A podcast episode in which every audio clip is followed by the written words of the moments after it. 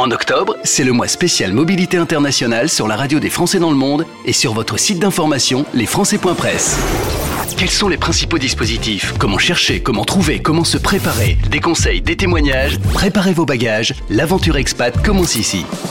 Chaque jour, en écoutant Stéréo Chic, la radio des Français dans le monde, découvrez nos podcasts et sur le site lesfrançais.press, tous les articles et tous les liens utiles pour avancer dans votre projet.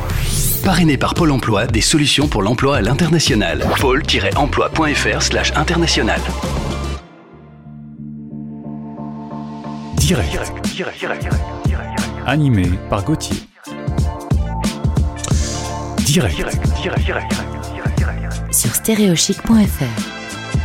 Bonjour, merci d'être avec nous, où que vous soyez sur la planète. Euh, Content de vous recevoir pour ce nouveau rendez-vous. C'est le deuxième webinar organisé par l'équipe de Comment réussir son expatriation, le livre. Un livre bien utile si vous avez envie d'international. C'est un podcast que l'on va réaliser en direct sur Zoom. Le lien, vous le trouvez euh, sur le site de stéréochic.fr, la radio des Français dans le monde. Je suis Gauthier animateur de ce webinaire et avec euh, des invités qui nous rejoignent et qui vont répondre à toutes nos questions. Justement, les questions, vous pouvez en avoir. Vous êtes les bienvenus pour pouvoir euh, nous poser en cours de, de, de, de, pod- de podcast euh, toutes les questions que vous voulez. On va y répondre en temps réel. J'accueille mes invités. Bonjour à tous les trois. Je salue Benoît Collignon, qui est responsable de la promotion VIE chez Business France. Bonsoir Benoît, bienvenue. Bons- Bonsoir Gauthier, merci. Bon, tout va Bonsoir à bien. tous. Très bien. Tu as un joli décor Business France euh, derrière toi. Mhm. On est prêt pour répondre à plein de questions sur comment réussir son expatriation. Prêt.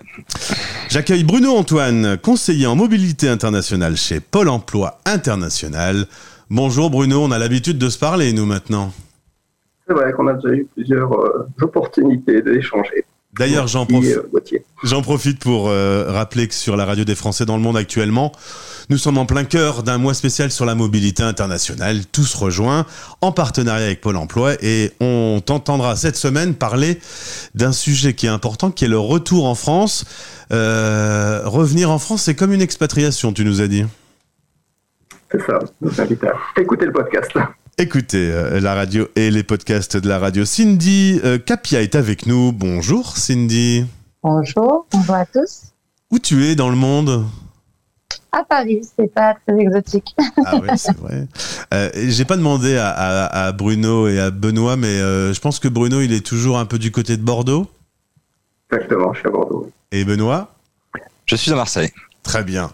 Cindy, bienvenue. Tu seras notre témoin euh, du club VIE.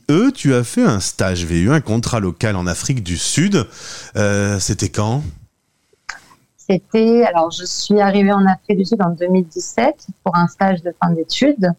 Et euh, donc après, j'ai enchaîné sur le contrat local et sur le VIE, donc ce qui fait que je suis rentrée il y a un an exactement, après avoir passé du coup cinq ans en Afrique du Sud. tu, as, tu vas être notre témoin ce soir. Quand tu as envie de réagir, quand tu veux dire que c'est vrai que c'est pas vrai, que ça s'est pas passé comme ça, que ça c'était bien, etc., tu n'hésites pas, tu interviens directement. Bruno et Benoît vont nous détailler les différents euh, types, euh, les différentes formes d'expatriation. Sachant qu'on va quand même euh, rappeler que c'est le deuxième webinaire qui est organisé et que lors du premier qui a eu lieu il y a un mois, on a eu l'occasion d'avoir une vidéo de cette soirée Zoom et un podcast. Les deux sont disponibles sur la toile. En l'occurrence, euh, vous pouvez aller sur stéréochic.fr. Dans la zone vidéo, vous retrouverez le webinaire de euh, ce mois de septembre. Il y a eu plus de 12 000 vues quand même. Alors la barre est, haute. Visiblement, le sujet euh, passionne. Je vous invite, si vous voulez en savoir plus sur le VIE, on a été très complet pendant une heure sur ce dispositif proposé par Business France. Je vous invite à aller regarder ce webinaire. On va ce soir reparler du VIE, mais des autres formes euh, également. Si vous nous regardez, si vous nous écoutez, sachez que vous pouvez poser vos questions et que en temps réel vont me remonter euh, vos réactions. Euh, Olivier Pierre se chargera de remonter vos questions pour que nos invités puissent y répondre en direct. Sachez d'ailleurs que les 15 ans du club VIE ont lieu le 27 octobre. Ça va se passer chez Mazar. Tu y seras, Cindy?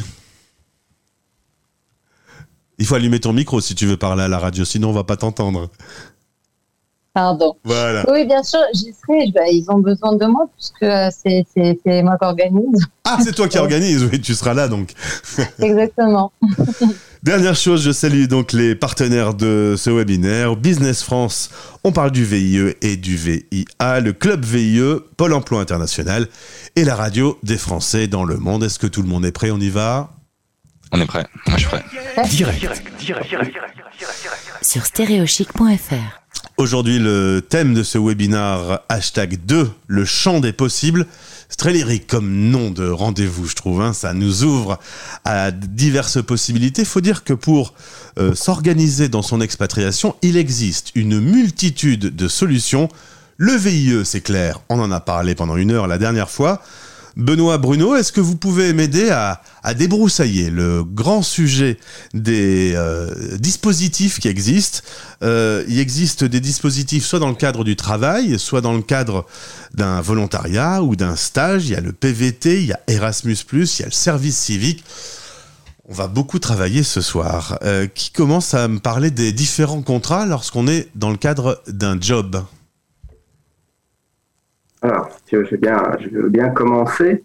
Alors, c'est vrai qu'on, quand il y a une multitude de possibilités, c'est vrai. hein, je pense qu'on a vraiment, on est dans une situation un petit peu de, comme de voyage. On a la possibilité de voyager sous différentes formes. Alors, une forme un petit peu euh, aventurière, une forme euh, peut-être plus safe, une forme euh, peut-être all inclusive. Euh, et, et je commencerai par une forme d'expatriation qu'on n'a pas tendance forcément à promouvoir et à juste titre, c'est le fait de partir à l'étranger pour y travailler, mais en partant avec un visa de touriste. Alors, ça paraît, un petit peu euh, contradictoire, mais c'est la réalité de beaucoup de- beaucoup d'expatriés. euh, je l'ai même expérimenté, euh, donc je peux en parler et, ne pas la conseiller. Alors pourquoi ne pas la conseiller? Parce que déjà, quand on, quand on vit dans un pays, euh, quand on est l'hôte euh, d'un pays, on se doit d'être irréprochable sur les, sur les, lois du pays, les lois notamment en lien avec l'immigration. Et on est aussi un ambassadeur de notre pays euh, à l'étranger. Donc, euh, on l'a vu hein, pendant la période Covid, notamment dans certains pays, euh, il y a eu des restrictions qui ont été apportées et certains gouvernements ont décidé effectivement d'être plus stricts sur l'application de la, règle d'immigration et ont demandé aux, aux citoyens qui étaient un petit peu en, en indélicatesse par rapport à cette loi d'immigration bah, de quitter le pays au plus vite. Donc ça peut créer effectivement euh, parfois des situations euh, presque même dramatiques, parce que du jour au lendemain, il bah, faut trouver un avion, il faut rapporter, ramener ses affaires, on a une famille ou autre chose. Pour autant, alors même si cette situation, effectivement, enfin cette forme de- d'expatriation, euh, je ne souhaite pas la promouvoir, il faut quand même rappeler que le fait d'aller dans un pays pour justement y créer du réseau, découvrir le, le pays, hein, savoir est-ce qu'on a vraiment envie de vivre dans ce pays ou non, c'est quand même quelque chose qui est intéressant et que, j'ai tendance, moi, à, proposer à mes, candidats quand ils peuvent le faire, et aller découvrir le pays. Alors moi, je travaille essentiellement sur la zone Asie, c'est vrai que c'est une zone de contact hein, où les gens ont besoin de, vous voir. C'est bien les, les webconférences, c'est bien euh, Skype, c'est bien euh, voilà, tout ce qui est dématérialisé, mais on a besoin aussi de voir si rapidement vous allez être disponible ou rendre sur place. Donc, euh, je pense que c'est important de se rendre sur place, mais encore une fois, dans un, dans un cadre de, euh, de, de prospection plus que euh, d'aller y travailler, même si on sait que voilà, cette prospection peut amener un contrat de travail. Et puis après, dans la majeure partie des pays, on ne peut pas changer de situation migratoire. Donc il faut sortir du pays et revenir avec effectivement le bon visa. Au niveau des grandes familles de- d'expatriation, il y a les contrats de travail qu'on va rechercher prioritairement en général. Euh, on verra donc les différentes formes de- de- de contrats. Et puis il y a les formes de, de stage ou les formes de volontariat. Voilà, on va dire, on va dire qu'il y a ces deux grandes familles. Et puis il y a une troisième possibilité que je pense qu'il ne faut, pas, euh, qu'il faut pas écarter, et tu l'as évoqué Gauthier tout à l'heure, c'est le PVT, le Working Holiday Visa. Donc c'est ni un contrat de travail, euh, ni un, un visa purement de touriste, c'est entre les deux, hein, Mhm. permis, vacances, travail. Donc ça permet à la fois de faire un road trip, de faire un voyage, de découvrir un pays, et ça permet aussi de travailler. C'est un visa qu'on peut obtenir très facilement. hein. la France a donc à signer des accords avec 16 pays, euh, pas mal de pays d'Amérique latine, quelques pays d'Asie. L'Australie euh, d'Amérique du Nord aussi, d'Océanie. Les, les trois plus connus, ou les trois plus courus en tout cas, euh, c'est l'Australie, la Nouvelle-Zélande et le Canada. Et donc ça permet pour des jeunes, alors selon les pays, les critères peuvent être différents, 25 ans, 28 ans, 30 ans, 35 ans. 35 ans, c'est pour l'Australie et, et le Canada. Donc vous voyez que c'est quand même assez ouvert.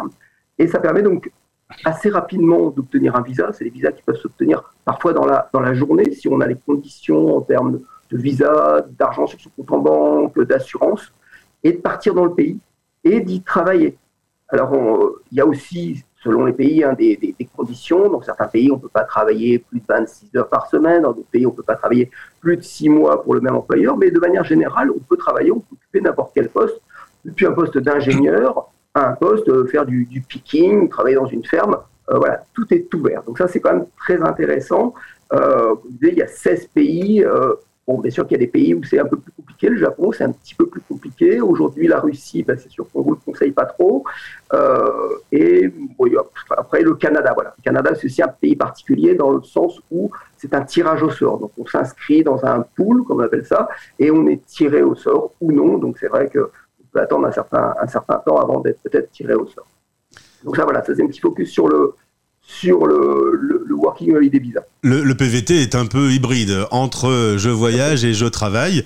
Alors, euh, du coup, on va euh, d'abord tomber du côté je travaille avec les différents euh, contrats. Contrat local, contrat d'expatriation, contrat de détachement, qui, qui est peut-être moins lié euh, à l'aventure des plus jeunes. Ces contrats de travail, ils se négocient depuis la France? Alors, Benoît, peut-être que tu vas intervenir sur, euh, sur cette partie.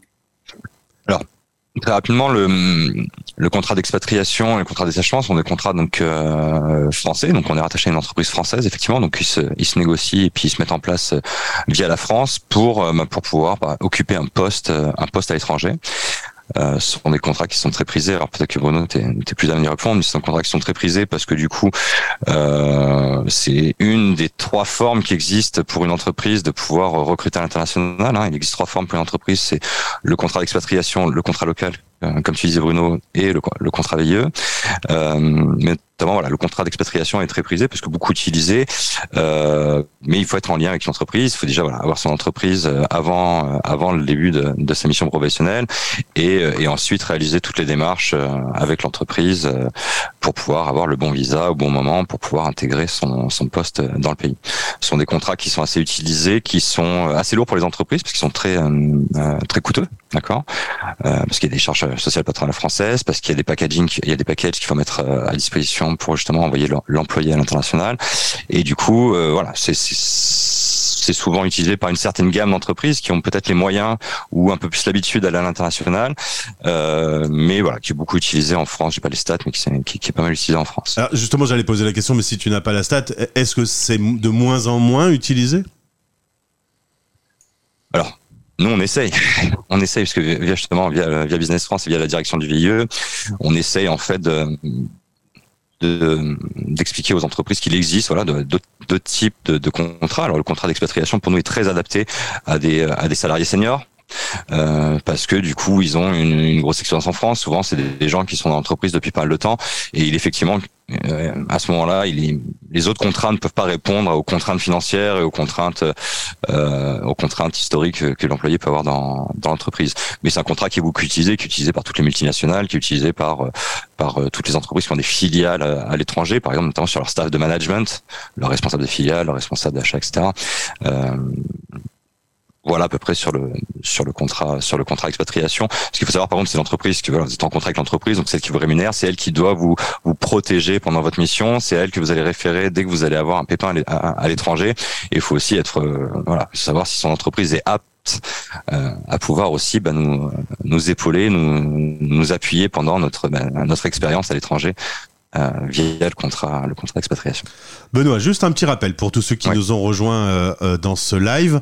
Vous pouvez poser des questions, euh, vous, vous, pouvez utiliser directement le, le, système de conversation sur Zoom.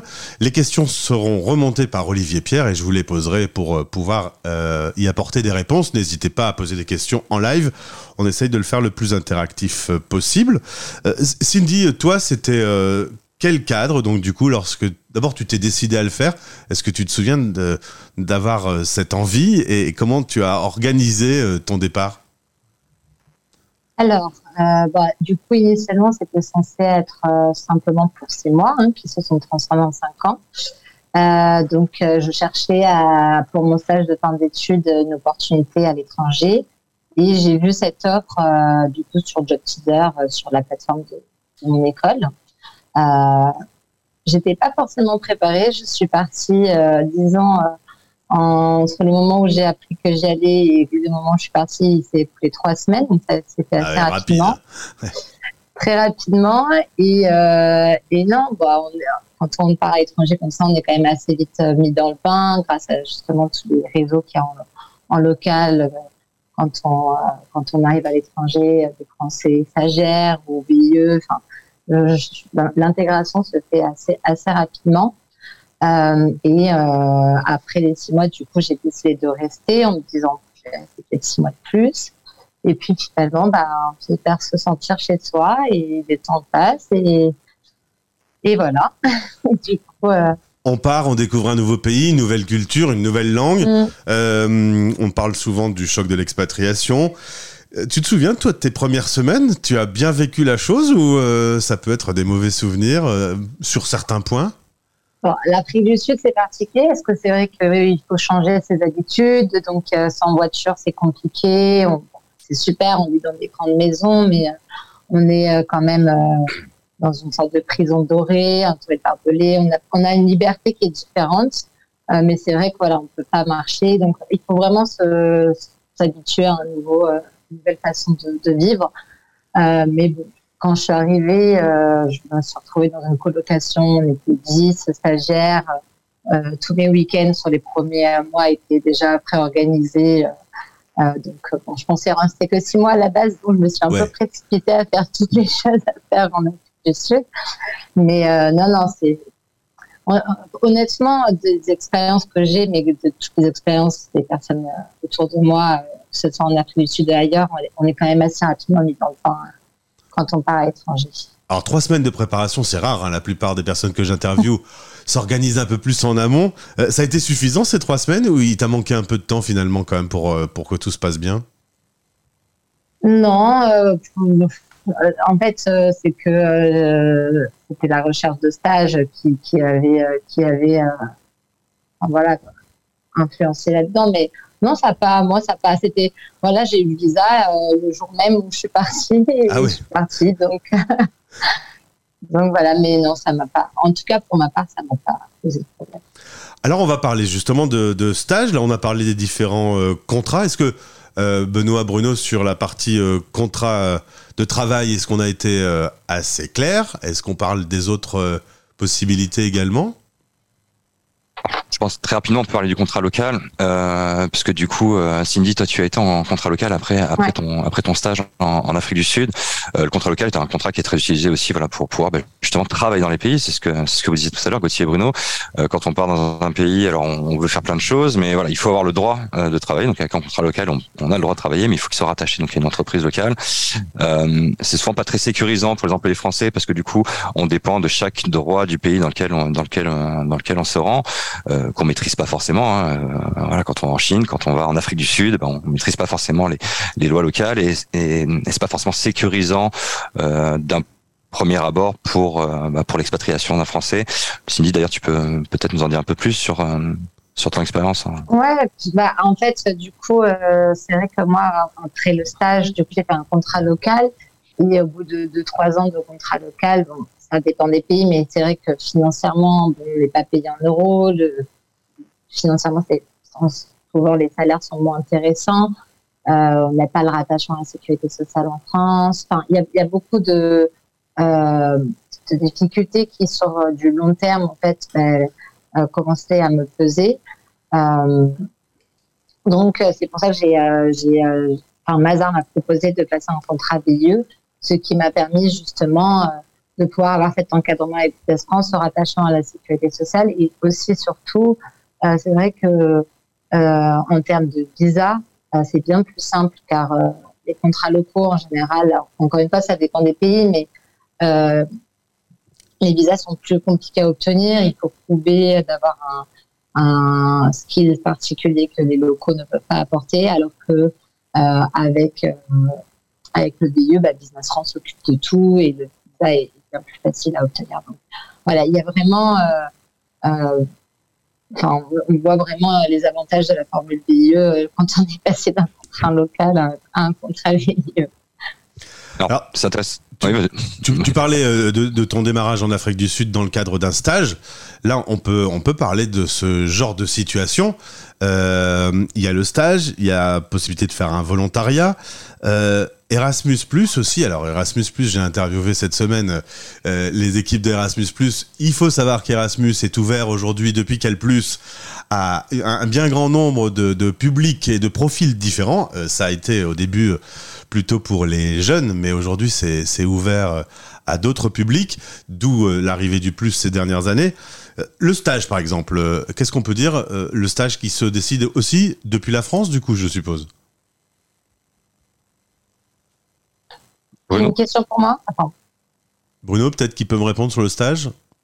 Alors, je pense qu'effectivement, il faut bien s'entendre sur le terme de stage. D'ailleurs, comme le thème de, de volontariat hein, peut être, avoir une connotation différente dans les pays anglo-saxons, un stage en France, c'est vraiment encadré par le, droit du travail. hein. On peut effectuer un stage que dans le cadre euh, de ses études, d'une formation. Il y a une convention de stage qui est délivrée par euh, l'organisme de formation, l'université ou l'école. On peut le faire après le, parcours de, formation ou pendant le parcours de formation. Donc il y a une, durée, de vie possible du stage. Je pense que c'est ton cas, Cindy, donc tu es parti dans le cadre de fin de formation. Ça, effectivement, c'est une modalité très intéressante. Il y a, il le dispositif Erasmus. Alors là, euh, je pourrais faire plus aux, étudiants qui ont la possibilité de faire un, troisième trimestre ou, une partie de, leur- de leurs études à l'étranger. Après, il y a des pays qui permettent d'effectuer un stage euh, dans un cadre qui n'est pas le cadre français. Donc, euh, notamment en Europe, on peut effectuer un stage dans une entreprise. Voilà, ça c'est tout à fait possible. Au Canada, notamment euh, au Québec, il y a la possibilité d'effectuer un stage euh, dans le cadre d'un dispositif porté par euh, l'OFQJ, l'Office franco-québécois de la jeunesse, qui permet effectivement à des personnes qui sont demandeurs d'emploi de partir faire un stage dans une entreprise. Voilà, le stagiaire, il n'est pas en phase d'apprentissage, c'est juste qu'il a un profil plus junior, on va dire, et c'est un avantage bien sûr pour l'employeur qui versera une gratification et pas un salaire, la personne ne pas dans les effectifs de l'entreprise, donc bien sûr, c'est avantageux pour l'entreprise. Et dans ce cas, le candidat peut bénéficier de ces allocations chômage. Je pense que c'est le seul cas où on peut bénéficier d'allocations chômage tout en étant à, en dehors de la zone européenne. Euh, il touche une gratification d'employeur et une bourse de l'OFQJ. Donc ça, c'est un dispositif, par exemple, qui est, qui est intéressant. Et la gratification, elle est encadrée, il y a des Elle, elle est minimums? encadrée. Elle est encadrée. D'accord. Et donc, Donc elle se cumule ouais. avec, avec Pôle emploi, euh, pour le coup? Tout à fait. Bon, là, il y a une durée limitée, bien sûr. De toute façon, on s'en doute bien. Un stage, en général, là, c'est une durée de six mois maximum. Mais ça permet, c'est un marchepied. Hein. Euh, voilà, beaucoup de personnes, on le voit bien, euh, utilisent un dispositif, que ce soit le stage, hein, cas de, Cindy par exemple, puis après un contrat local, puis après ou avant un DIE, puis après un contrat d'expatriation. Donc c'est, on peut, on peut voir un système d'emboîtement. On dit aussi pour le volontariat, à chacun sa forme de volontariat selon l'âge que l'on a. hein. Il y a des jeunes qui peuvent partir sur des volontariats à 18 ans. C'est pas le même type de volontariat, un volontariat de compétences comme un volontariat pour les Nations Unies ou au niveau de l'Union européenne ou au niveau d'un volontariat de solidarité internationale, où là les profils qui sont, euh, euh, qui sont recrutés euh, le sont sur des critères assez similaires à un contrat de travail. Alors la, loi française impose que, dans le cadre d'un volontariat de solidarité internationale, euh, un petit peu comme un, un VIE, il y a des avantages en termes de, de protection, de couverture sociale, de prise en charge du billet d'avion, mais il y a un minimum qui est de 150 euros. Alors 150 euros, vous allez me dire, c'est pas beaucoup, mais quand on va, quand on part travailler dans un pays euh, euh, du Sud où, les conditions de vie sont quand même pas très, le, pouvoir d'achat et, et si on a des euros est quand même à notre avantage, c'est un minima. Après, il y a des ONG qui utilisent effectivement ce type de dispositif et versent une, indemnité qui n'est pas de 150, mais qui peut être de, de 2000 dollars ou 2000 euros. Donc c'est- un minimal qui est versé par la loi qui permet quand même d'encadrer effectivement les nombreux dispositifs de volontariat. Il y en a au moins une dizaine. Je ne vais pas rentrer dans les détails, mais si ça vous intéresse, allez sur le site de France Volontaire, qui est vraiment l'organisme qui est voilà qui est euh, de référence. Euh, donc, euh, il a cette, sa mission, il est confiée par le par, l'État français, hein, de promouvoir le, les différentes formes de volontariat, le volontariat de réciprocité aussi. Donc voilà, il y a un volontariat pour chacun, pour des jeunes qui ont envie de découvrir sur une, un, un, stage court. On peut parler du, du service civique, hein, faire en France, en Europe ou dans le monde, euh, jusqu'à des formes de volontariat plus, plus abouties qui requièrent des compétences bien, bien précises. Est-ce que le service civique, j'ai interviewé quelqu'un qui, en a fait un il y a quelques années, il ne savait pas où il allait partir lorsqu'il a décidé de faire un service civique? C'est toujours comme ça? Aujourd'hui On ne choisit pas sa destination?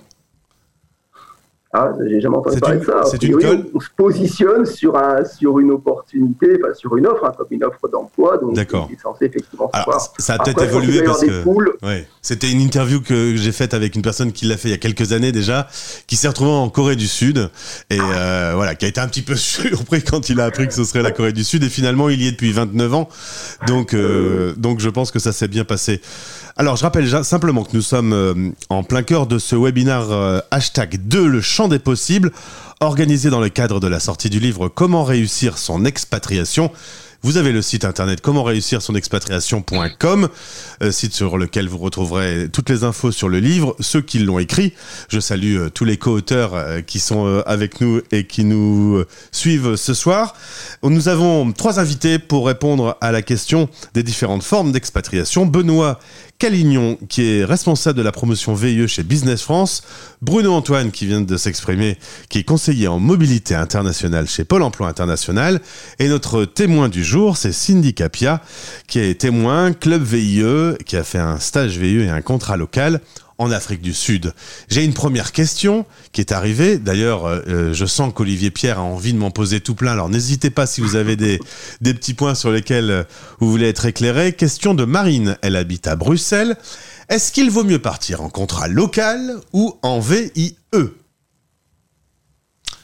Alors, Cindy va, peut, en témoigner. Euh, c'est un peu ce que je disais tout à l'heure. Alors, ça dépend aussi des pays dans lesquels on fait son contrat local. C'est vrai qu'un pays comme la Belgique est plutôt voilà, est plutôt organisé, c'est plutôt sécurisant d'avoir un contrat belge en Belgique. Euh, si je peux me permettre, par rapport aux gens qui sont de France, faire faire ces démarches de France, euh, nous, par rapport au volontariat international, ce qu'on propose aux, aux, futurs candidats, euh, sous réserve qu'ils aient les critères d'éligibilité, donc il faut qu'ils soient français ou européens et âgés maximum de 29 ans. Euh, mais c'est qui, voilà, c'est qui se concentrent sur leur opportunité de carrière, sur sur quel pays doivent se, ils, ils, dans quel pays ils veulent aller et sur quel type de mission ils veulent aller. Une fois qu'ils sont recrutés par l'entreprise, nous on va les accompagner dans toute la mise en place pour le visa, pour euh, les démarches administratives. Euh, tout au long de leur mission, on va, on va les, les rémunérer, on va les protéger aussi euh, pendant leur mission. Donc voilà, moi, ce que, si je dois faire déjà une petite différenciation entre les deux contrats, c'est qu'un contrat, c'est, comme je disais un peu tout à l'heure, c'est le volontariat all inclusive, c'est ce que tu énonçais un peu Bruno, euh, où bah, justement vous allez vous engager avec Business France pour le compte d'une entreprise française, et nous par contre, on va vous mettre ce package all inclusive avec une rémunération qui sera confortable. Cindy pourra en témoigner sur l'Afrique du Sud, je sais que les rémunérations sont, sont confortables en Afrique du Sud, vous allez avoir une protection sociale qui est tout à fait performante.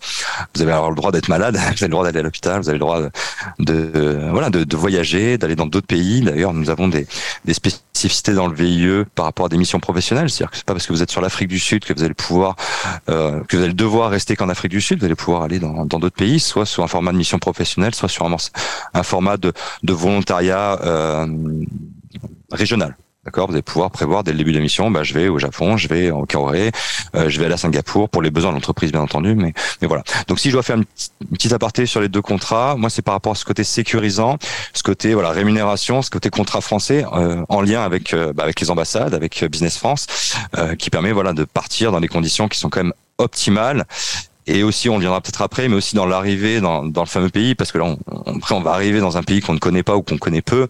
Voilà, c'est vrai que le, le, fait de partir en volontariat, nous, on vous donne accès à tout notre réseau de partenaires, notamment le, le club VIE, et Cindy peut, peut en témoigner, nos, les conseils du commerce extérieur, etc., etc. Donc voilà, ma différenciation est surtout sur ce côté vraiment très sécurisant, flexible du VIE, euh, qui permet bah, voilà, de, bah, de, partir dans les meilleures conditions et d'avoir vraiment toutes les informations euh, adéquates avant, avant la mission. Alors, je vais en effet me tourner vers euh, Cindy. Euh, les personnes qui nous suivent là euh, peuvent réagir. Dites-nous en effet dans quel pays vous comptez partir. On vient d'avoir la, la Suède. Évidemment, toutes les règles sont très différentes selon l'endroit où vous voulez partir. un petit, un petit débrief sur ce qu'on vient de dire, Cindy. Non, mais je suis d'accord avec tout ce, que, Benoît a dit. En fait, c'est surtout dans les pays qui sont éloignés euh, géographiquement, comme des systèmes un peu éloignés, c'est la sécurité. Donc, euh, bah, la sécurité d'avoir le visa, un certain nombre de, de congés, la, sécurité financière. Enfin, c'est vraiment, il y a un encadrement qui, qui voilà. Moi, pour avoir fait les démarches en contrat local, c'est clair que le VIE c'est bien plus simple et bien plus bien plus encadré. Euh, après, bah, il y a aussi euh, les billets d'avion. Euh, il y, a beaucoup de choses en fait. Il y a, énormément de choses qui fait que le VIE est très intéressant. donc pour moi, il n'y a pas, de doute. Alors après, c'est vrai que moi, j'ai beaucoup d'amis après le VIE qui ont, voulu rester. Donc c'est vrai qu'il y a cette limite en temps du VIE que n'a pas un contrat local. donc qui ont voulu rester dans le pays après après le contrat VIE. Et c'est vrai que la difficulté, c'est de réussir à négocier, euh, de garder le même euh, niveau de vie après le VIE en local, euh, sachant que le VIE bah, ne paye pas d'impôts. Donc, voilà, c'est la difficulté après le VIE quand on veut rester. Toi, t'étais pas... VIE oui. T'étais passé d'un contrat à l'autre comment, Cindy? Ça s'est passé tout en restant en Afrique du Sud? Ouais. Alors moi, ce qui s'est passé, c'est que justement, je voulais garder ma carte VIE initialement euh, puisqu'on ne peut le faire qu'une fois. Et euh, finalement, après trois ans, enfin un contrat local, euh, Mazar bah, souhaitait, que, que, que, je reste et m'a proposé de nouveaux projets avec des responsabilités au niveau de l'Afrique et du Moyen-Orient.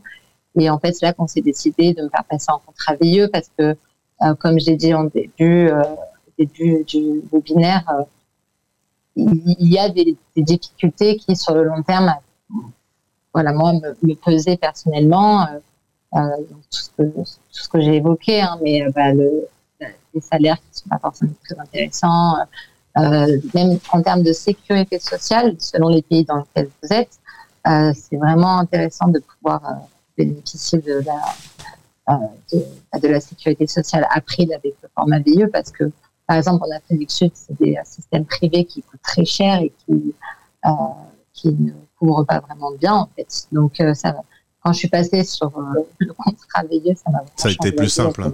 Mm. Alors peut-être justement euh, une question à, à Bruno qui connaît ces différents dispositifs.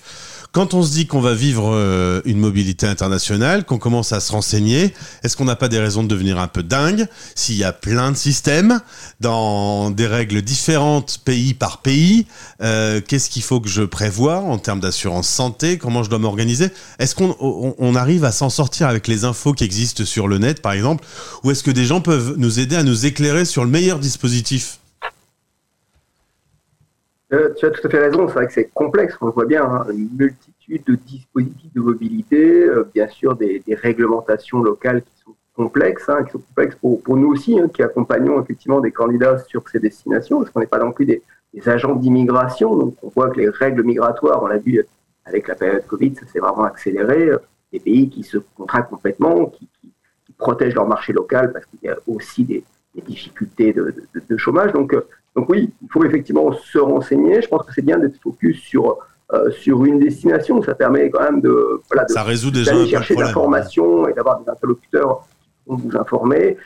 Et puis bon voilà pour les, les candidats qui sont demandeurs d'emploi, on est là pour effectivement les, les renseigner au mieux euh, sur euh, sur les différentes modalités. Alors je reviendrai juste sur le sur le VIE. Je pense qu'on a vraiment c'est une grande chance en France hein, d'avoir ce dispositif-là. C'est un dispositif qui est unique et on peut s'en enorgueillir quand même d'avoir ce type de de, de dispositifs qui, qui facilitent quand même pour, beaucoup de jeunes des, parcours qui sont, euh, voilà, qui sont très intéressants, qui vont leur permettre de progresser dans, dans l'entreprise euh, ou, dans leur carrière. Euh, je participais hier à un webinaire sur, sur l'Asie du Sud-Est et on sait qu'aujourd'hui, par exemple, la situation de, la, de Singapour devient très complexe. Hein. C'est très difficile d'obtenir des, des, visas. Et il y a eu un gros travail qui a été fait par, par l'ambassadeur de France pour justement permettre à ce qu'il y ait des VIE qui, avaient diminué comme peau de chagrin du fait de la situation sanitaire et des exigences de plus en plus nombreuses des autorités locales. Et ils ont obtenu pour euh, un horizon là, de, 3 ans qui est 300 VIE sur, euh, sur Singapour, ce qui est, ce qui est super. Ce qui, a, été un rythme euh, qu'a pu connaître Singapour il y a quelques années de ça, mais voilà. Et, pour beaucoup de jeunes, c'est très compliqué aujourd'hui d'aller sur des pays comme Singapour et le VIE est leur, leur, leur atout. Est-ce qu'il y a des règles qui ont changé depuis la pandémie? Il faut dire qu'on a vécu dans le monde une situation euh, inédite. Les frontières se sont brutalement fermées. Euh, on parlait du, du, PVT. Je sais qu'un certain nombre de, de, règles PVT ont, ont évolué brutalement euh, et, et qu'on est à peine en train de retrouver aujourd'hui euh, l'état euh, comme c'était avant la pandémie. Qu'est-ce que ça a changé? Ça a changé beaucoup de choses. la pandémie a distribué beaucoup de cartes, notamment pour les pour justement ces ces vies d'expatriés à travers le monde, dans tous les pays du monde.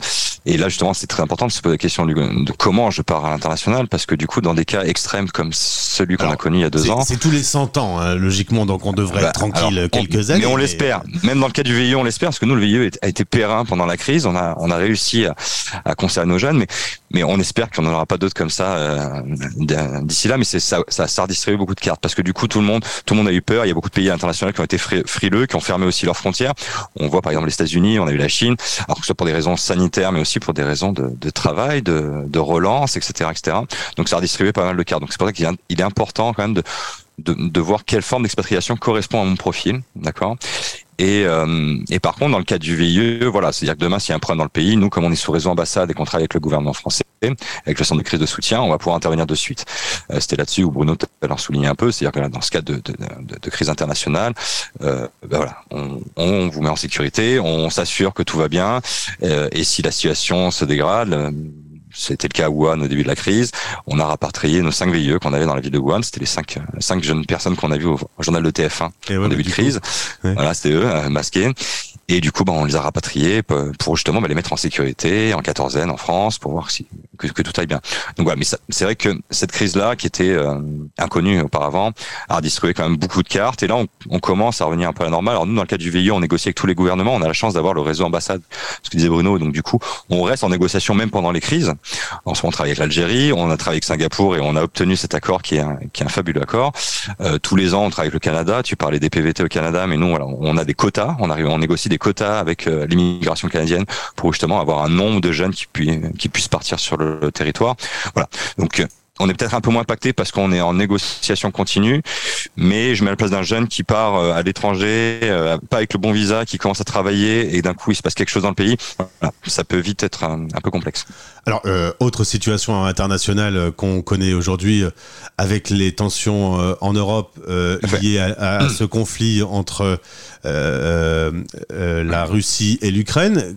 J'avais un, un, correspondant sur l'antenne de la radio des Français dans le monde qui avait fait un VIE euh, euh, en Russie, en l'occurrence du côté de l'Oural, et son contrat, euh, alors très très très loin, hein, c'était pas une punition, il l'avait choisi, et, et, qui avait basculé sur un, un contrat normal. Il, vivait maintenant euh, et il travaillait pour une entreprise française qui faisait du fromage là-bas.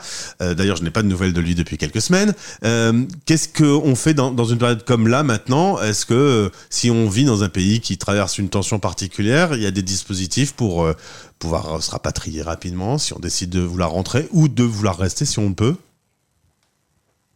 Alors la réponse est oui.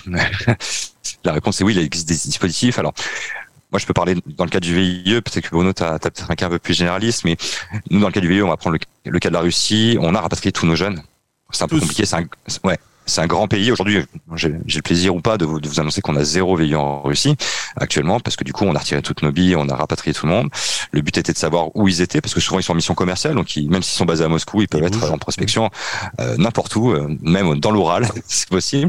Et justement, ces jeunes, faut arriver à, savoir où ils sont, aller les chercher pour justement les mettre en sécurité, pour pouvoir, euh, pour pouvoir aussi bah, les, les rapatrier. Et là, dans le cadre de cette crise russe, je préfère l'appeler la crise russe que la crise ukrainienne, mais dans cette crise russe, euh, en plus, ils sont sous euh, sous drapeau français, donc ça, ça, peut vite être complexe. Hmm. Ils sont représentants de la France à l'étranger, donc il faut quand même euh, voilà, réagir réagir assez vite. Alors dans le cas des autres des autres statuts d'expatriation, il y a des réflexes à avoir Ça, c'est une certitude. Il faut se rapprocher de son ambassade, il faut se rapprocher des consuls, il faut aller sur le site. Euh, bien sûr, je vais pas l'avoir tout de suite. Comment? D'Ariane. Voilà, exactement. Et, euh, et sur le site du conseil voyageur, à tout prix. Alors, conseil voyageur, avant d'y aller et pendant, c'est important parce qu'on va vous expliquer. Bah là, ces zones-là sont un peu compliquées. Euh, ne pas aller dans le sud de la Russie ou de la frontière avec l'Ukraine. Voilà, c'est des choses comme ça qu'on va vous expliquer. Mais il y y a, vraiment des bons réflexes à avoir à l'étranger pour bah, pour se sortir de situations qui peuvent être vite complexes. Oui, mais même sans parler de, de, de crise, hein, je pense que c'est un réflexe qu'il faut avoir quand on arrive dans un pays de s'inscrire auprès de la chambre consulaire. Tout à fait. Euh, parce que ça permet effectivement, qu'on sera amené à renouveler vos papiers ou si vous perdez vos papiers. En cas d'élection, la possibilité de voter depuis l'étranger. Ça permet de comptabiliser aussi les Français. On avait, on avait une, un gros trou dans la raquette. On pensait qu'il y avait 1,8 million de, de, Français à l'étranger euh, au moment de la, la, crise Covid. On se doutait bien qu'il y en avait plus. Et, et effectivement, la crise Covid nous l'a, rappelé qu'on était plus près de 3 millions, voire 3 millions. 3 millions, 3 millions. 4 millions, 4 millions, 4 millions 8. Et c'est vraiment important effectivement de passer par. En plus, ça fait partie de ce, de ce réseau, tout ce maillage hein, qui va être important. Alors c'est vrai que avec euh, avec le PIE, avec d'autres dispositifs hein, de volontariat, il y a, y a, y a l'État français qui est derrière. Hein. Donc c'est vrai qu'il n'abandonne pas. Euh, enfin, en tout cas, c'est la tradition de, notre pays hein, de, de vraiment aller chercher. Euh, français, je vois au niveau d'expertise France ou d'autres partenaires comme ça, ils savent exfiltrer une personne s'il le faut en cas de situation compliquée. Euh, et, c'est vrai que là, les contrats locaux, par contre, ils sont un peu perdus, ils sont un peu euh, dissous dans la nature en quelque sorte. Alors, je, voulais revenir un petit peu quand même sur cette question du, contrat local, parce que c'est vrai qu'il y a quelques années, quand on partait, on, partait sur un contrat d'expatriation, hein, c'était le contrat roi. Ça reste, bien sûr, le contrat idéal et le contrat que certaines grosses entreprises continuent à, à proposer à leurs à leurs collaborateurs. Mais aujourd'hui, euh, je pense qu'il y a vraiment euh, une tendance hein, qui, qui, tend à être la norme euh, de proposer des contrats locaux, même pour des entreprises, des grosses entreprises françaises. Alors, contrat local, ça veut, ça veut tout dire et rien dire. on peut très bien avoir un salaire très important dans le cas d'un contrat local. Tout va se négocier. On peut négocier ses jours de congé. On ne va pas avoir dans certains pays, vous avez cinq jours de congé. Hein, donc, ça se négocie. Bon, on va être sur du, du 25 jours, comme ça. On peut négocier une très bonne mutuelle. On peut négocier des billets d'avion pour rentrer, euh, rentrer en France.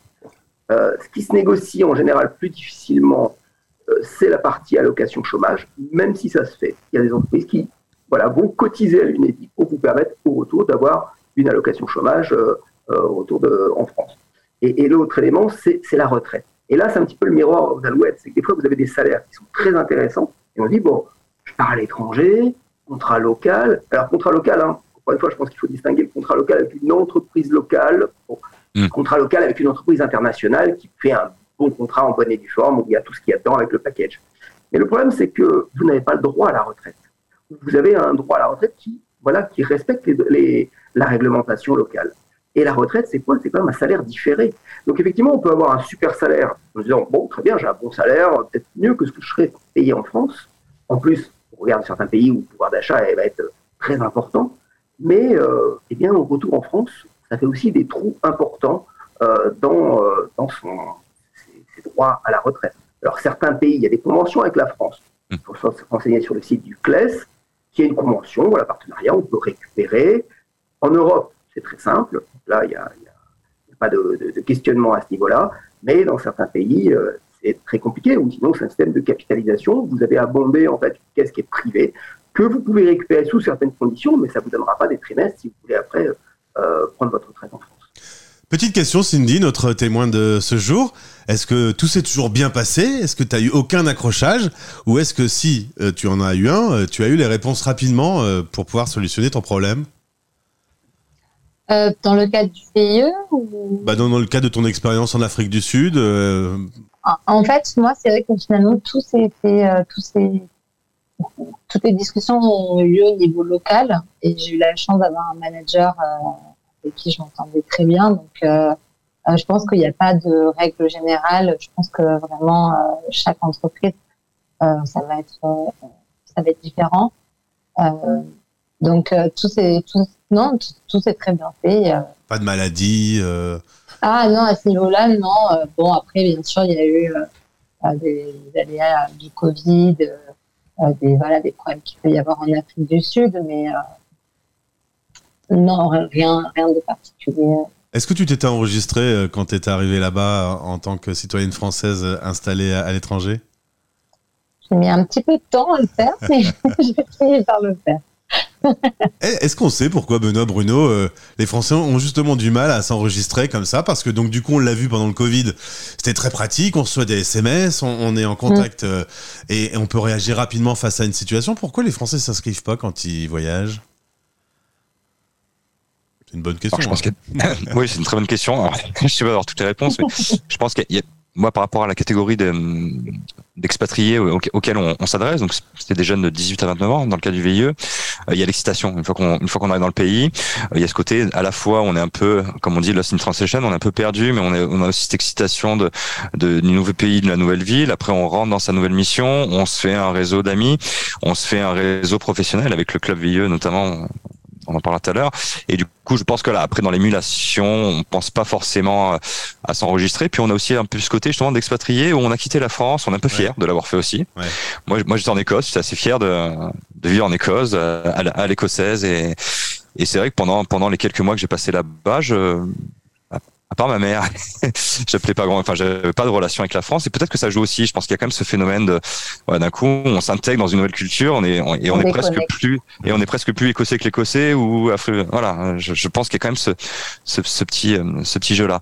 Après, c'est sûr que dans les cas de, de personnes plus seniors euh, et là mais je pense que voilà, c'est moins le cas parce que du coup, on part souvent avec des familles, on part souvent avec des enfants, et là où il est, il est encore plus important de s'enregistrer et de faire et de faire les démarches. Même s'il y a quand même ce phénomène-là qui se fait, c'est-à-dire qu'après, une fois qu'on est à l'étranger, on est plus plus local que local presque hein, en, en, tant- en tant qu'expatrié. Alors une petite question de Richard. À mon avis, Richard est encore en France, euh, vu sa question. Salut, si je me souviens bien, en VIE, on travaille pour une compagnie française. Là, je sais répondre. La réponse est oui. Est-ce qu'il est possible d'avoir un contrat expatrié après le VIE plutôt qu'un contrat local? Alors. Euh, alors oui, on part pour une entreprise française. Le VIE, c'est un bel outil qui permet à l'entreprise française de se développer à l'international, d'accord, et aux jeunes de pouvoir avoir une mobilité internationale grâce à grâce une mission. Et euh, et oui aussi parce que euh, du coup, en fait, on a une vie après le VIE. Clairement, une fois qu'on a fait un VIE, c'est de 6 mois à 24 mois. Donc après les 24 mois, ça ne s'arrête pas. On est notre vie continue et du coup, bah, 92% de nos jeunes à l'issue du VIE trouvent un emploi qui peut être à l'international comme en France. Et, euh, donc oui, on va pouvoir avoir une vie d'expat après le VIE. Certains pays nous demandent en fait d'avoir un délai de carence. Par contre, c'est le cas aux États-Unis notamment, de rentrer en France pendant quelques temps avant de pouvoir euh, retravailler sur le sol américain. Euh, chose qui peut se régler aussi en local, mais voilà. Mais sinon, oui, la réponse générale est assez oui. Après, il y a des petits il y a des petits cas par cas. Comme toujours, hein, ça, ça, Oui. euh, varie beaucoup euh, selon les endroits où on se trouve dans le monde. Simplement, quand on doit juste rentrer pour un peu de carence et qu'on est aux États-Unis vu le prix des billets, euh, ça peut faire un petit aller-retour. euh. Oui, alors après, voilà, après il y a des, il y a des entreprises qui arrivent à, à régler ces, ces points-là, on- celles qui ont plus l'habitude notamment, mais euh, mais voilà, c'est du c'est du cas par cas, euh, très clairement. Des Euh, fois, il suffit juste de, de passer la frontière, comme disait tout à l'heure Cindy, Ah oui, le- entre voilà entre un stage, un- enfin entre un VIE et si tu si après on est en contrat local et qu'on doit avoir un autre type de visa euh, et- ou un contrat expatriation, bah faut passer la frontière pour pouvoir activer le bon visa pour pouvoir voilà, juste euh, Euh, rentrer au, avec, au euh, Canada, il y a le tour du poteau où on, on doit Exactement. euh, voilà, exactement ça, euh, sor- sortir, euh, passer euh, aux États-Unis. On fait le tour du poteau et on, on revient et on est, on est sorti. ouais. Question de Ludovic. Bonsoir. Est-ce qu'un bonsoir euh, Ludovic. Est-ce qu'un PVT euh, rattache les droits français, sécurité sociale, etc. comme le VIE Est-ce qu'on a un spécialiste du, PVT Ah bah Bruno va savoir répondre. Il sait répondre à tout, Bruno. Non, non, pas à tout, mais c'est un contrat local par excellence. Justement, dans le cadre du PVT, vous pouvez très bien ne pas travailler. Donc, euh, il n'y a, pas- de droits qui vont s'appliquer. Et si vous travaillez, vous travaillez avec une entreprise locale, selon les règles locales, vous allez cotiser pour une, euh, équivalent de sécurité sociale locale, une retraite locale. Il n'y a pas de droits qui sont, euh, auxquels vous pourrez vous prévaloir de retour en France. Comme ça, on a la réponse pour euh, Ludovic. On n'a pas parlé des digital nomades. J'en ai tout plein qui passent sur l'antenne de la radio, notamment depuis le Covid, qui se sont dit, bah, moi, quitte à travailler, euh, pourquoi pas aller travailler dans un endroit un peu plus sympa. Euh, Il n'y a pas vraiment de statut encore aujourd'hui euh, quand on décide de faire euh, ce, ce travail un peu à distance. Est-ce qu'un certain nombre n'utilisent pas notamment le, visa voyage pour, euh, pour expérimenter ou, même pour euh, plus long terme euh, C'est une tendance, le, digital nomadisme? Ah, Vous me regardez avec des yeux, si. Oui. Alors, je pourrais je, je, pourrais pas vous répondre sur cette question. Euh, ce qui est sûr, voilà, nous notre conseil, ce qu'on et j'invite les, les, jeunes à utiliser, voilà, à utiliser tous les outils qu'ils ont en leur possession pour pouvoir construire leur, leur vie, euh, que ce soit en France ou à l'étranger. Euh, utiliser le stage, utiliser Erasmus, utiliser euh, voilà, utiliser le VIE, puis après, ben voilà, pourquoi pas continuer sa vie internationale si c'est toujours le souhait de, la personne à ce moment-là. Mais euh, mais voilà, je pense que il faut, on est un pays qui est très riche. Alors des fois, voilà, des fois c'est un peu dur justement de s'aiguiller, mais euh, mais il faut il faut s'enrichir de ça. Euh, Cindy, euh, toi, ton expérience que tu as eue euh, dans le cadre de ce stage et de ce contrat local en Afrique du Sud, est-ce que ça a poussé des gens autour de toi à vivre l'expérience aussi avec une démonstration par l'exemple Quand on vit ça, est-ce qu'on devient un porte-parole de, de, ce genre d'aventure? Euh, Alors honnêtement, pas vraiment. c'est vrai que c'est marrant parce que finalement, quand on rentre dans un euh, dans un mood. Euh, enfin, quand on rencontre des personnes à l'étranger, euh, moi, c'est des, des, amis que j'ai gardés, ce sont des personnes aujourd'hui qui vivent encore à l'étranger, au Maroc, au Kenya, en Égypte, etc. Donc, c'est des personnes qui, voilà, qui, qui bougent, et qui ont l'intention de, de, continuer à, à des expériences à l'étranger. En fait, finalement, mon, réseau en France, c'est pas forcément le cas. Et, du coup, il y a deux mondes un peu qui, qui, je, ouais, je côtoie deux mondes un peu différents. Euh, mais non, de, de, mes amis en France, de mon réseau en France, pas forcément. Alors, aujourd'hui, dans mon travail euh, chez Mazar, mon but justement, c'est de promouvoir la mobilité internationale. Et pour répondre d'ailleurs un peu à la question qui a été posée avant, je pense qu'il y a beaucoup d'entreprises euh, qui permettent de justement pouvoir faire du télétravail, pouvoir faire des mobilités. donc nous, par exemple, on permet de partir six mois à l'étranger et de revenir et de garder quand même un lien avec euh, le travail actuel en, qui est permis grâce au télétravail. Euh, donc, euh, non, il y, y, a plein de choses qui, qui sont envisageables aujourd'hui. Et Cindy, c'est fini pour toi l'expatriation? J'espère pas. il y a déjà des projets? Non, non, j'espère pas. Justement, bah, c'est ça qui est bien aussi. C'est ça qui est à prendre en considération aussi avant d'entrer dans une boîte, c'est de voir un peu quelle est la politique. Et c'est vrai que moi, euh, chez Mazar, euh, la mobilité, euh, que ce soit géographique en France ou à l'étranger ou même entre les services, est, vraiment facilitée.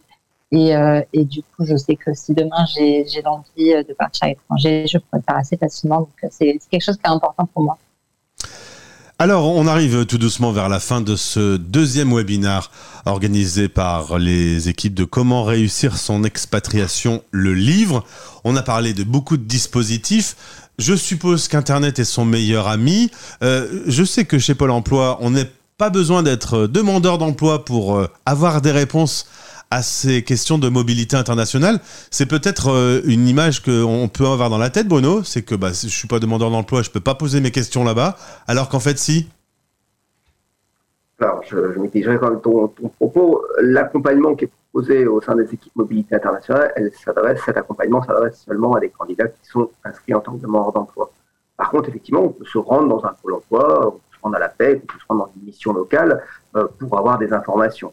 Et le site de Pôle emploi, par contre, effectivement, est, comme tous les sites aussi, est, ouvert. On a une rubrique mobilité internationale qui va permettre de décrire effectivement et de préparer, de construire une réflexion par rapport à un projet de mobilité qui évoque effectivement ces différents dispositifs. Euh, et vous avez bien sûr accès aux, offres d'emploi. on n'a pas des millions non plus, mais ne serait-ce que sur le Canada, on doit avoir 400 offres d'emploi. Et euh, sur l'Asie, on doit avoir 200, euh, 200 offres environ. Donc, voilà, vous pouvez avoir accès aux offres, vous pouvez avoir accès à des conseils. Et puis, en tant que conseiller en évolution professionnelle, parce que c'est bien comme ça qu'on se, on se positionne hein, dans un monde en pleine transition, où on va avoir plusieurs vies professionnelles, et bien de se dire qu'on peut effectivement euh, euh taper à la porte d'un service de l'emploi et, euh, et d'obtenir des, réponses, des orientations, des, des conseils. Une dernière question pour toi, Bruno, et pour Benoît. Est-ce que par rapport euh, à l'objectif du jour. On a répondu à un certain nombre de questions. Euh, Est-ce qu'on a oublié des choses? C'est le moment ou jamais. Bruno. Alors, on Bon- est sûrement. bon renvoi de balle, oui, Federer. oui, oui, on en a oublié. Non. Mais je pense que c'est ça la- aussi la, la- la richesse de, à la fois de cet échange et puis de questionnement qui va porter euh, les candidats à l'expatriation, c'est d'essayer de trouver le dispositif qui vous correspond. On a parlé effectivement du BIE, qui dispositif roi, mais qui s'adresse plutôt, tu me- diras si je me trompe, mais je crois que c'est la moyenne des gens qui partent en BE, ils ont environ 26 ans, donc un profil très junior, il va avoir peut-être un peu plus de difficultés à se démarquer, et un profil de plus de 28 ans, c'est pareil, il ne pourra plus rentrer sur, sur le dispositif. Donc, pour eux, il y a d'autres dispositifs. Et euh, voilà, on peut être sur un contrat local, on peut être sur des formes de volontariat. On, on a beaucoup parlé effectivement de, de l'expatriation, euh, mais on a une expatriation aussi qui est, qui est- qui est facilitée au sein de l'Europe, qu'il ne faut pas oublier. On a un, pays dire. de libre circulation euh, des, des biens, mais aussi des personnes. Donc, pas de nécessité de visa. Bien sûr, il y a des démarches administratives à faire dans les pays concernés. Hein, c'est pas non plus euh, open bar, mais en tout cas, voilà, vous n'avez pas de visa. Euh, il y a des aides à la mobilité. On peut se rendre dans un pays pour avoir un, pour un entretien d'embauche et obtenir une aide dans le cadre du dispositif de reste. On peut, euh, si on a signé un contrat avec un employeur de plus de six mois, bénéficier également de, de l'aide qui s'appelle TMS, Target Mobility qui permet d'avoir une aide pour un déménagement, pour euh, améliorer son niveau de langue, pour faire reconnaître ses diplômes. Donc, c'est vrai que l'Europe, c'est quand même la zone qui va favoriser le plus la mobilité. hein. D'ailleurs, les pays où les Français sont le plus présents, c'est avant tout, c'est la Suisse, c'est la Belgique, c'est l'Angleterre. Bon, il y a les États-Unis aussi, euh, il y a le Canada qui est pas loin derrière. Donc, on a quand même pas mal de pays européens qui offrent de belles perspectives et avec une possibilité, voilà, d'être accompagné dans cette démarche-là, euh, d'avoir des aides financières. Et puis encore une fois, un petit peu comme quand on évoquait la différence d'un contrat local, un contrat d'expatriation, euh, vous ne perdez pas de bénéfices en quelque sorte au niveau de vos droits sociaux. Après un travail en Suisse, vous vous réinscrivez à Pôle emploi et vous bénéficiez d'allocations chômage. Euh, c'est quand même assez intéressant. On a même la possibilité d'avoir d'aller prospecter un pays en demandant à bénéficier de ses droits au chômage pendant trois mois dans le pays, et puis dans le pays européen, bien sûr, et euh, jusqu'à trouver un, un- un emploi. Donc, il y a quand même beaucoup de choses qui se passent au niveau européen, et, et je pense qu'il faut, faut le souligner. Alors, tu as quand même dit euh, une chose, je me permets de corriger. Euh, Aujourd'hui, tu parlais de l'Angleterre. Elle n'est plus dans l'Europe. hein. Tu, as, tu as signé dans la liste. Dans l'Union euh, européenne, mais elle est encore dans l'Europe. Alors, Dans l'Europe Absolument, mais dans les dispositifs facilités, Ah oui, aujourd'hui, la porte s'est fermée depuis quelques mois. Ouais, ouais, clairement. Et j'étais ce matin euh, euh, avec une personne qui bossait chez Arbeitsagentur en Allemagne, euh, où il y a aussi beaucoup d'échanges et beaucoup de facilités. Il faut dire qu'il y a un certain nombre de pays, spécifiquement en Europe et, et, euh, des pays historiques comme euh, euh, l'Alliance franco-allemande, où il y a encore des choses encore plus facilitées pour pouvoir vivre ce genre d'expérience. Tout à fait. Je pense que nous avons fait un peu le tour, Cindy. Est-ce que euh, ce webinaire t'aurait servi euh, dans les trois semaines de préparation avant de vivre ton expérience? Ah oui, c'est sûr, ça m'aurait servi. Après, je sais pas si ça aurait finalement changé quelque chose, mais ça m'aurait euh, sauvé de- du temps, en tout cas, c'est sûr. Parce que je disais un peu cette jungle d'informations qu'on peut trouver. Mm. On, on parlait tout à l'heure en préparant de Leonardo, qui était un dispositif qui aujourd'hui n'existe plus. Il y a encore des pages qui parlent de Leonardo. Alors on se dit on va faire Leonardo, mais finalement au moment où on... Ouais, Benoît, tu peux réagir.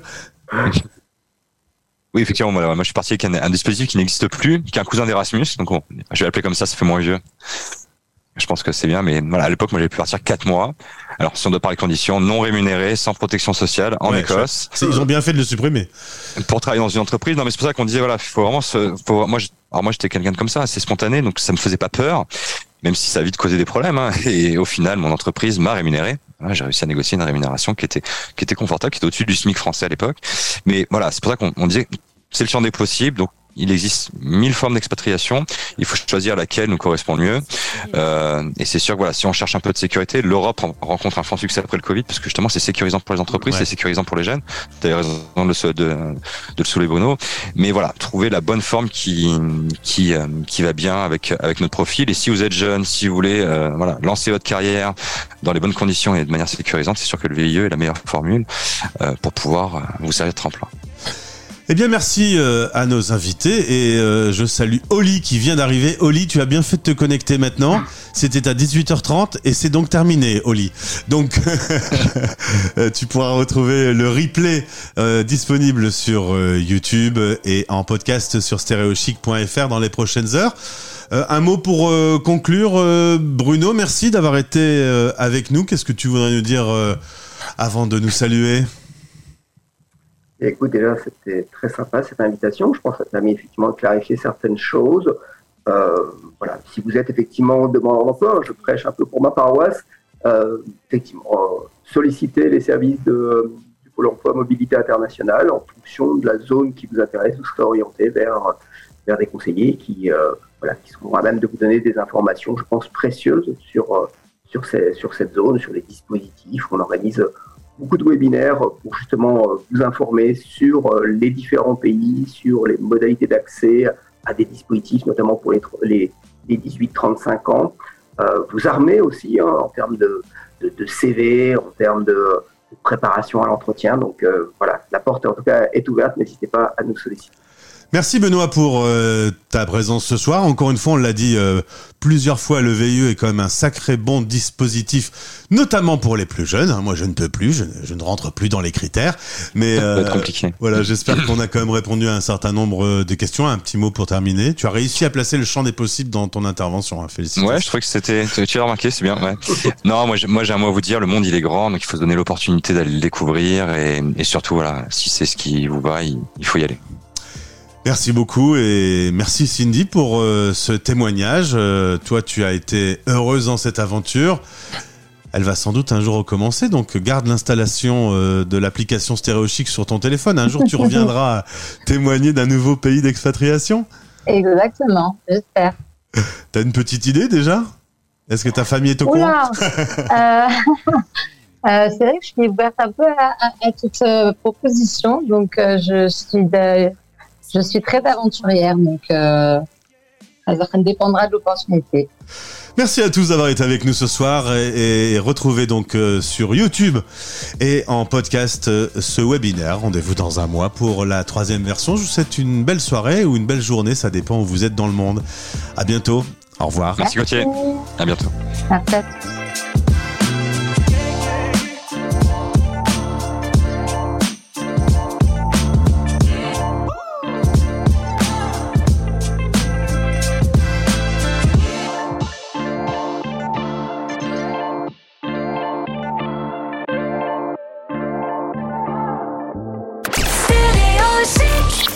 En octobre, c'est le mois spécial mobilité internationale sur la radio des Français dans le monde et sur votre site d'information lesfrançais.press. Quels sont les principaux dispositifs? Comment chercher Comment trouver Comment se préparer? Des conseils, des témoignages? Préparez vos bagages, l'aventure expat commence ici. Chaque jour, en écoutant Stéréo Chic, la radio des Français dans le monde, découvrez nos podcasts et sur le site lesfrançais.press, tous les articles et tous les liens utiles pour avancer dans votre projet. Parrainé par Pôle emploi, des solutions pour l'emploi à l'international. pôle-emploi.fr slash international.